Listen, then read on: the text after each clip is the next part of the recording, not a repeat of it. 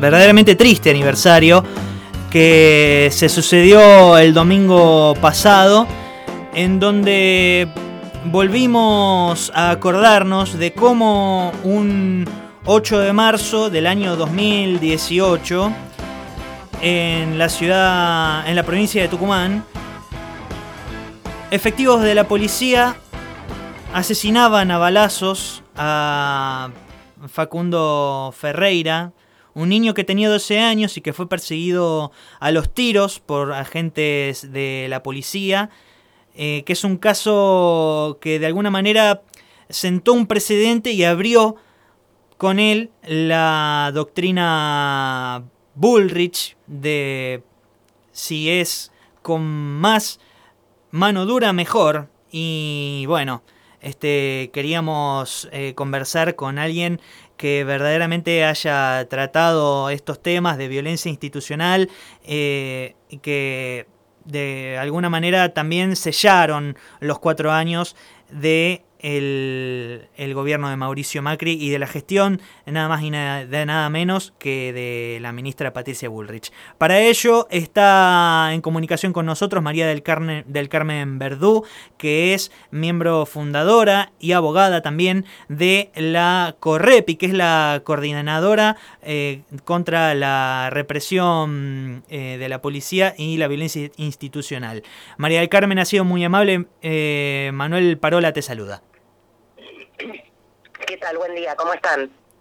Todo bien, todo bien. Este, más que, más que bien un poco tristes también por esta cuestión de cómo se han dado las cosas los últimos años y bueno, queríamos charlar con vos un poco sobre cuál es la, la mirada que tienen desde la Correpi sobre no solamente el caso de Facundo Ferreira, sino además este, sobre cómo se han dado las, las cosas los últimos años. Sabemos que venimos de una gestión que se caracterizó fundamentalmente por una respuesta social que venía de la mano de la cachiporra y de los tiros. Sí, el, caso de Facundo, efectivamente, como vos lo señalabas al presentar la nota, se convirtió en una especie de emblema de lo que fue la política represiva estatal durante la gestión de Cambiemos, con algunos elementos muy puntuales, como el hecho de que se tratase de una criatura de 12 años fusilada por la espalda, sobre la cual además se generó toda una andanada de propaganda oficial hablando de que estaba manipulando un arma, que se había que hacerle un dermotest, eh, justificando y, y, legitimando abiertamente ese, ese fusilamiento por la espalda. Al día de hoy, la familia de Facundo sigue denunciando todo tipo de aprietes, amenazas, amedrentamientos, ataques. Los últimos fueron a fin del año pasado.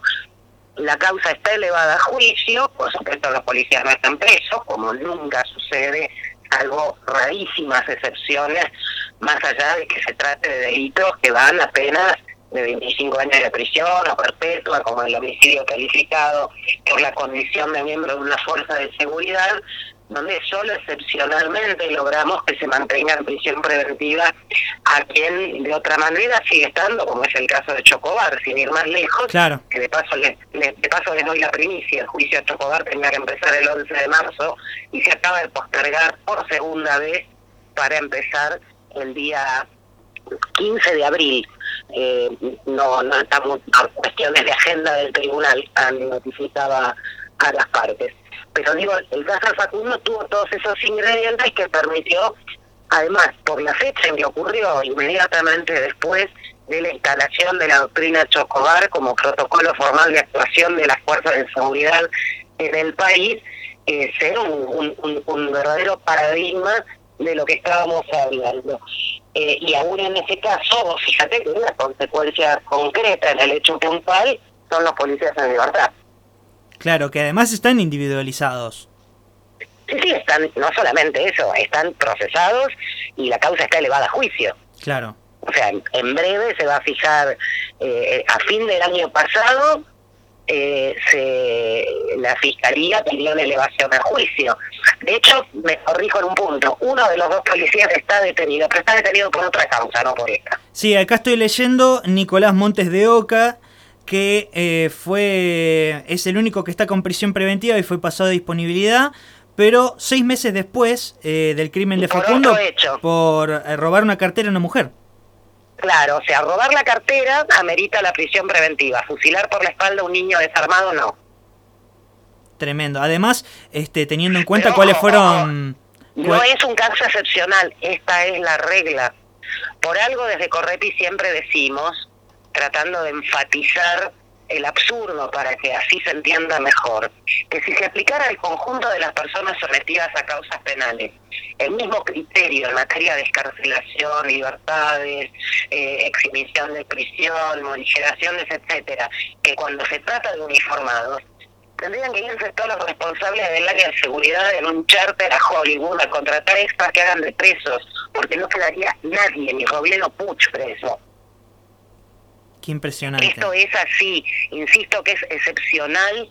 Vos fíjate, seguramente llegó allí la, la noticia el año pasado, el primero de octubre, cuando tres policías de la ciudad rodearon a un muchacho, Claudio Romano, en el barrio de Villa Crespo, aquí en el en, el corazón de la ciudad de Buenos Aires, un muchacho remisero que estaba trabajando, que tuvo algún tipo de descompensación, de, ataque, no eso no se ha podido determinar desgraciadamente, pero algo le pasó e intentó agredir con, un, con una navajita eh, a un policía que estaba en un patrullero, lo redujeron, o sea, lo hirieron, cayó al piso y estando exánime en el piso, lo rodearon los tres policías y le descargaron siete balas en cinco segundos que lo mataron.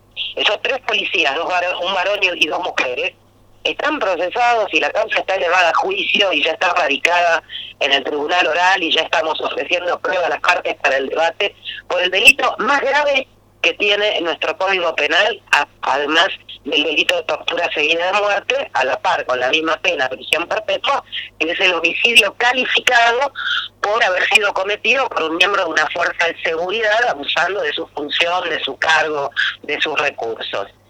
Eh, al mismo tiempo que el fiscal presentaba el requerimiento de elevación a juicio y nosotros como querellantes presentábamos el nuestro, una de las autoras materiales, la, oficial de la policía de la ciudad Manzanelli, pidió autorización para irse de vacaciones a Brasil y se fue.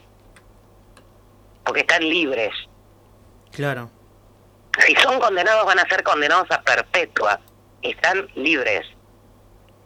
Mientras tanto tenemos infinidad de causas, un escenario muy común en las causas de gatillo fácil, cuando en el antecedente al fusilamiento hay un intento de robo, es que tengamos uno de los pibes muertos por la espalda, tiros en la nuca, siete tiros, lo que sea, que amerita eh, el, el, procesamiento por homicidio de policía, y del otro lado tengamos un muchacho acusado de un robo que no le salió, o sea, una tentativa de robo. Claro. Cuando llegamos al juicio oral, ¿quién viene preso?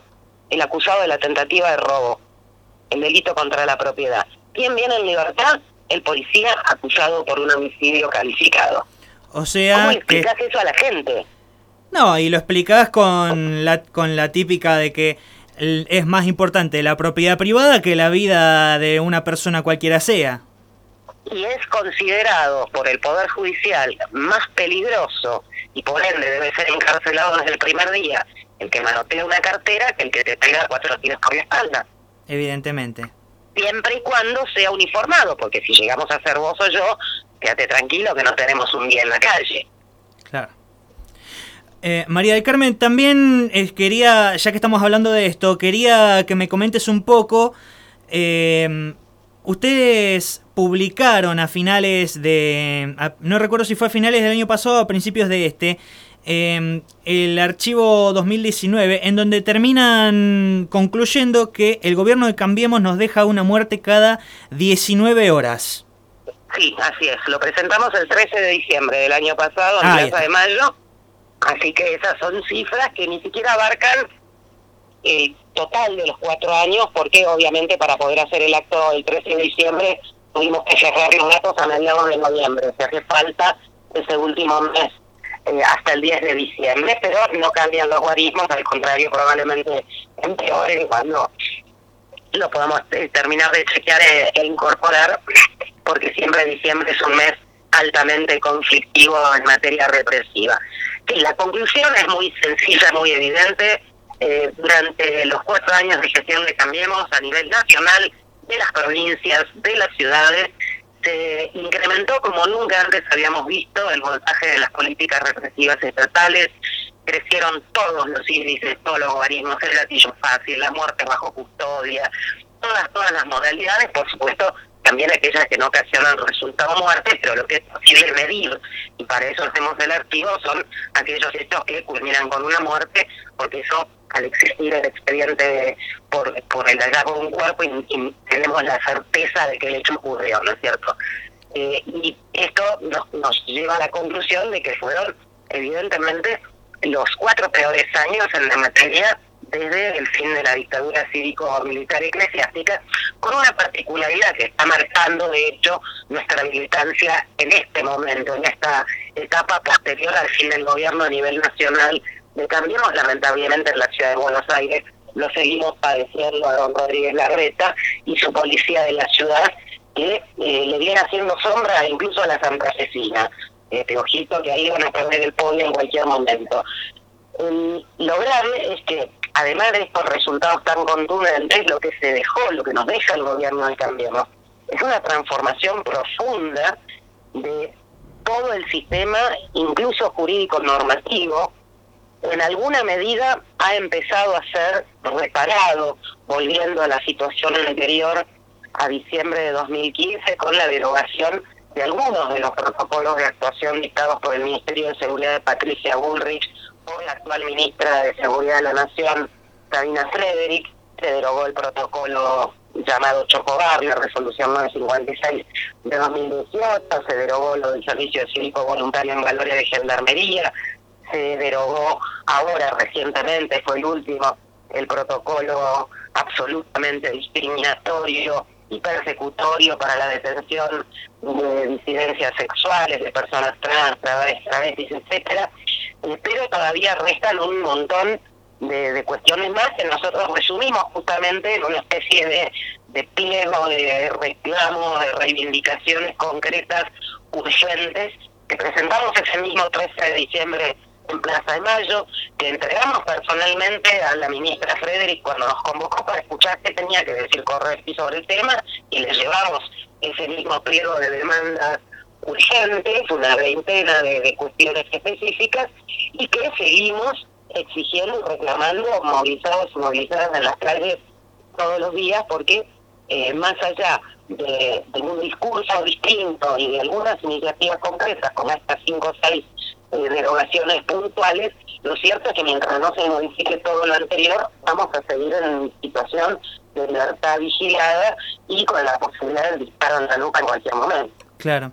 Aquí en el informe eh, dice que eh, un total de 1.833 personas fueron asesinadas por el aparato represivo estatal durante la gestión de Cambiemos, en 1.435 días entre el 10 de diciembre del 15 y el 15 de noviembre del 19. Esa impresionante cifra representa casi el 26% del total desde diciembre de 1983 en menos de cuatro años. Eh, yo lo que te quería preguntar, eh, María del Carmen, es si podemos hacer un acercamiento sobre por qué fueron necesarias estas muertes, al margen de que sabemos todos que nunca, no hay forma de justificar jamás una, la pérdida de una vida. Eh, yo lo que quiero eh, que reflexionemos es eh, cómo o a través de la defensa de qué sistema o para defender, si es que, o para defender qué, fue el incremento de la violencia dentro de el gobierno de Cambiemos. Mira, si vos tomás los ya 26, 27 años de datos que recoge nuestro archivo y los mirás como si fueran eh, esos gráficos de, incremento de las ganancias que hacen los empresarios, la, la flechita esa que va subiendo, bajando, sí. que de acuerdo a cómo les va en la bolsa, bueno, haces un, un gráfico parecido con los incrementos que se producen las modificaciones de un año al otro, te vas a dar cuenta que hay determinados momentos en nuestra historia reciente donde, más allá de que siempre el índice ha sido creciente, se producen saltos exponenciales, saltos que se notan, que después vienen seguidos de una pequeña mesecita eh, que sin disminuir, digamos, eh, persisten así hasta el próximo salto. Concretamente, esos e, esos picos de crecimiento cualitativo de la represión se advierten en el 89-90, se advierten en el 2000-2001, se advierten en el 2008, se advierten a partir de 2015. Em, con una particularidad, 2016, 17, 18, 19, es decir, los cuatro años de gestión macrista, después del pico no viene la meseta, sino que viene otro pico y otro pico y otro pico. Por eso fue posible pasar en apenas cuatro años de una muerte cada 28 horas a una muerte cada 19 horas, porque cada año récord respecto de todo lo anterior. Y esa es una de las características diferenciales de Cambiemos. Ahora, la fecha que te acabo de mencionar, no hace falta eh, recurrir a, más que nuestra propia memoria histórica, coinciden a la perfección con los momentos de profundización de la crisis económico-social, del conflicto social. Eso es una prueba precisamente de que recrudece la política represiva estatal, gobierne quien gobierne, porque en esas fechas hubo gobiernos de muy distintos colores y pelajes, de acuerdo a la necesidad objetiva de, por un lado, reprimir la protesta y el conflicto social y por el otro lado, prevenir a través del control social difuso la organización y la, y la lucha eh, por parte de quienes deben administrar esas situaciones de crisis y conflicto. O sea, no es casual que ese primer salto importante se produzca con la hiper de Alfonsín, que después haya otro salto exponencial en el periodo de la crisis de fin y principio de siglo 2000-2001 y que después se repita ya en 2008 con que cuando eh, comienza la crisis capitalista internacional y nos pega más allá del viento de cola de los de los años anteriores y luego de manera ya absolutamente marcada eh, a partir de la de la gestión de, de Cambiemos o Juntos por el Cambio como se llaman ahora. Entonces eso nos está dando la muestra a través de un dato objetivo de que cuando decimos no hay ajuste sin represión y cuando decimos que eh, justamente eh, la forma de llevar adelante los programas de ajuste, que son la respuesta de los gobiernos capitalistas a las situaciones de crisis eh, para cargarlas sobre las espaldas de los trabajadores y trabajadoras, la represión es una herramienta utilísima y que se aplica de manera preferencial en esos periodos. María del Carmen ha sido muy amable. Muchísimas gracias por comunicarte con nosotros. No, al contrario, gracias a ustedes. María del Carmen Verdú, abogada y además también dirigente de la Correpi, que es nada más y nada menos que la coordinadora contra la represión policial e institucional aquí en Argentina. Y eso